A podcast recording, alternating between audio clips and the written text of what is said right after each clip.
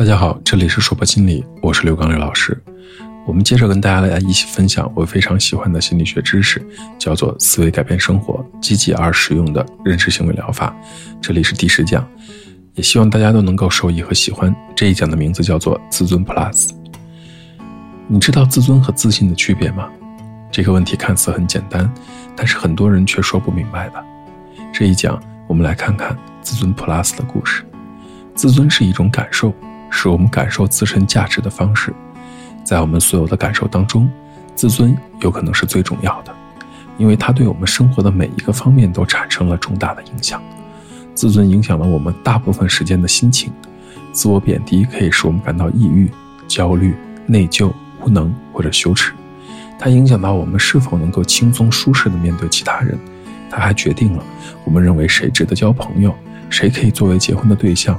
我们的自尊。还可以左右我们从事何种工作，影响到我们承担何种风险，以及在待人接物时是否是果断的、勇敢的。最重要的是，我们的自尊影响到我们的幸福感和安全感，认为我们是否有权的在这里好好生活，认为我们是否像别人一样的有价值。自尊和自信并不相同，也许我们对自己做某些事情充满了自信，但是我们的自尊却不高。自我评价也不高，例如，我们可能有信心干好工作、发表演讲、修理电脑、跑马拉松、操办宴席或者演奏音乐会，但我们却不一定对自己有良好的评价。自尊呢，是我们评价自己总体的价值，并不是对某一方面能力的评价。简单的说，自信是相信自己能做好很多事儿，通过这些事儿觉得自己很棒；而自尊是另外一件事儿，即使我什么都不做。但我从内心深处觉得我是好的，这样看起来是不是自尊对一个人而言更具有深层的意义呢？自尊虽然不是基因决定的，但是我们一些天生的个性特点确实可以影响到我们对事情的解释，这就会影响我们的自尊。同样，那些发生在我们童年的成长经历可以影响我们后来的感知，包括对自身价值的感知。一般而言，父母是最重要的影响者，还包括爷爷奶奶。外公外婆、七大姑八大姨等等等等，但是有一个前提，这些人必须对我们很重要。这些对我们很重要的人，如果在我们童年的成长中告诉我们，或者反复的提示我们，在某方面是有缺陷的、不如别人的、毫无价值的，或者不讨人喜欢，那么这就可能在你当时对自己产生一个消极的评价，还可能影响到你在今天如何的看待自己。除了这些成长中的重要他人，我们的人际关系，那些来自他人的反馈告诉我们，我们是被人喜爱的、被接纳的、被器重的，这会让我们感觉好极了。如果别人的反馈是我们是无足轻重的、不受欢迎，甚至毫无价值的，则会让我们感到自己很没用。如果伙伴或者朋友告诉你你很了不起，你很可爱，你对他们很重要，这可以巩固你的价值感。相反，如果伴侣经常的挑剔你、指责你，打击你就很难让你感觉好起来。除了这些，我们在生活当中经历的很多其他事件，也可以影响我们对自身的认识。丢了工作，失去健康，不再年轻，或者失去了生活中某个重要的角色，可以改变我们对自己的看法。在自己在乎的方面遭受失败，例如教育、工作、生意或者家庭决策方面遭到失败，也会对我们的自尊产生负面的影响。被一个重要的人拒绝，例如被伴侣、家人或者同事拒绝，也容易促使我们认为自己是不完善的、不重要的，从而对我们的自尊产生消极的影响。积极的体验则有相反的作用，成功的达到某个重要目标，在某个领域游刃有余，或者得到别人的赏识，都可以帮助我们产生良好的自我感觉。尽管这些因素可以影响我们的自我感觉。但是我们在这些情况下感到被贬低，还是受抬举，或者感到无所谓，最终取决于我们怎么样来看待自己的经历。实事求是的、积极乐观的认知可以保护我们自尊心，在我们失败、受辱、受挫或者被拒绝的时候，仍然保持自己的价值感。什么情况下我们会自卑？自己和别人比较的时候会。我们特别喜欢把自己和别人拿去做比较。跟那些被我们当做对手的人来比较，这些人来自于我们的社会圈子，要么是家庭成员，要么是邻居，要么是同龄人，要么是同行。我们比较的方面包括成就、财富、外表、朋友、伴侣，甚至子女。把自己跟别人做比较，不可避免的会出问题。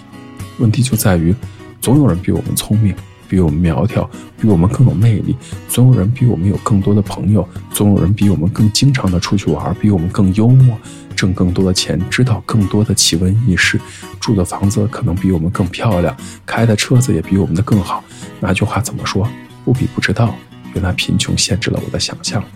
尽管上述这些情况听起来让人觉得很沮丧。可也有人不如我们有魅力，不如我们聪明，不如我们富有，也不像我们有那么多的朋友。可自卑的时候，我们从不这样想，我们更愿意把自己跟那些似乎过得比我们好的人做比较，却忽略了那些不如我们幸运的人。社会心理学中讲社会比较，有一种叫向上比较，有一种叫向下比较。向上比较是指和那些比我们优秀的人做比较，好处是会激发我们的上进心。缺点就是让我们变得自卑，而向下比较是和那些不如我们的人做比较，好处是我们变得珍惜和满足，缺点就是变得容易不努力。当我们自卑的时候，大部分人是不会向下做比较的，可这种向上比较也没有激发我们无穷的战斗力，让我们更愿意努力，往往却是深深地刺痛了我们。毕竟，上进心和羞耻心只差一点点。更有甚者。将这种自卑的状态变成了偏见和指责，通过贬低别人来获得自己内心的平静。为什么有的人特别喜欢挑剔和指责别人？因为只有通过这样，才让自己觉得没有那么糟。回到自尊这个问题上，在我们的社会里，某些成就常常被认为是梦寐以求的、至关重要的，例如拥有高报酬的工作、拥有成功的事业或者贵重的物品，对很多人来说是身份的象征。除此之外，名气、美貌和学历也是大众追求的目标。追求这些目标并没有错，可是，当我们把取得这些成就当做评价自身价值的根据，就会出问题。很多人有意无意地按照某种条件来接纳自己：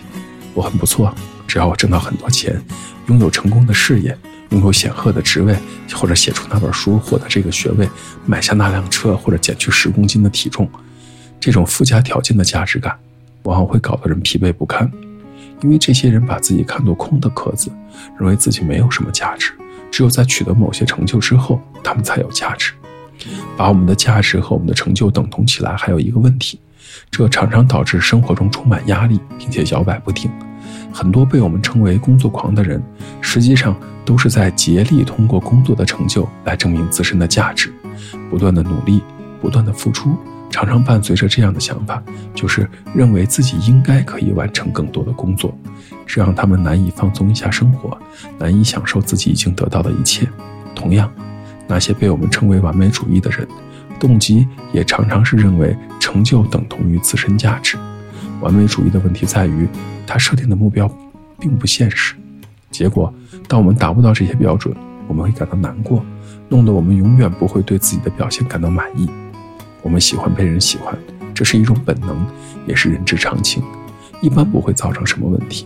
然而，当我们对自己的接纳程度取决于别人对我们的反应，当我们认为每个人都必须喜欢我们，就会出现问题。希望每个人都喜欢你，这是不现实的苛求。实际情况，在这个世界里呢，基本上没有谁能让每个人都喜欢。健康的心态就是知道某些人喜欢我们，并得承认某些人并不喜欢我，还得明白。我没必要得到所有人的喜欢，想要拥有自尊，关键就在于无条件的接纳自己，那就是认为自己作为一个人本身就具有价值，不需要通过工作、文凭、成就、外表或者财产来凝聚自身的价值。它意味着接纳自己所有的优点和缺点，认为自己天生就有价值，认为自己跟别人一样的有价值，跟别的任何的人一样，我们都是在试图幸福的生活。学会接纳自己，并不是说我们不应该为自己设定目标，也并不是说我们不必要改进人生当中的某些方面。学习新的技能，开创更健康的生活方式，结交新的朋友，或者接受新的挑战，都可以大大的提高我们的生活质量。关键在于，我们不必等到完成这些事情之后再接纳自己。自我接纳不讲条件，不论我们能否得到自己想得到的东西，我们都要明白。自己是有价值的。自我接纳还意味着接纳自己不喜欢但又没有办法改变的某些方面，包括我们的外表、某些个性或者某种残疾。怎样就增强自尊了呢？首先，请给自己设定一些有意义的目标。追求有价值的目标，可以增加生活当中的满意度；固执的追求那些不切实际的或者不正当的目标，却会彻底的打败自己。因此，我们给自己设定的目标一定要切合实际、健康有益，并且可以变通。通俗的说，就是去做那些你能做的、你想做的，而且你做得好的事情，三者缺一不可的事情。其次，请诚实的做自己。对于健康的人际关系来说，最基本的一个要素就是诚实，愿意撕掉面具，做真实的自己。诚实还包括愿意表露自己的想法、情感和经历，而不歪曲事实或者刻意给别人留下好印象。诚实还意味着不装腔作势，不强颜欢笑，不自吹自擂，不见风使舵。坦诚可能会让我们害怕，因为我们得把自己真实的样子展示出来。坦诚也可以让我们坚定。当我们发现别人喜欢我们不经过伪装的样子，我们就会明白自己本身，而不是自己伪装的那副面孔受到了喜爱，这也会大大的增加我们的自尊感。这里是说博心理，这一讲的内容到这里就结束了，希望大家喜欢。如果你很喜欢关于思维改变生活的心理学知识，也欢迎你持续的关注我们。我是刘老师，虽然我们只是心理学界的一棵小树苗，但是我们努力做到我们的最好。用真诚的态度、客观专业的方式，向每一个关注我们的人分享一切你想知道而我们又恰好了解的心理学知识。请记得，不管你在哪里，世界和我陪伴着你。再见。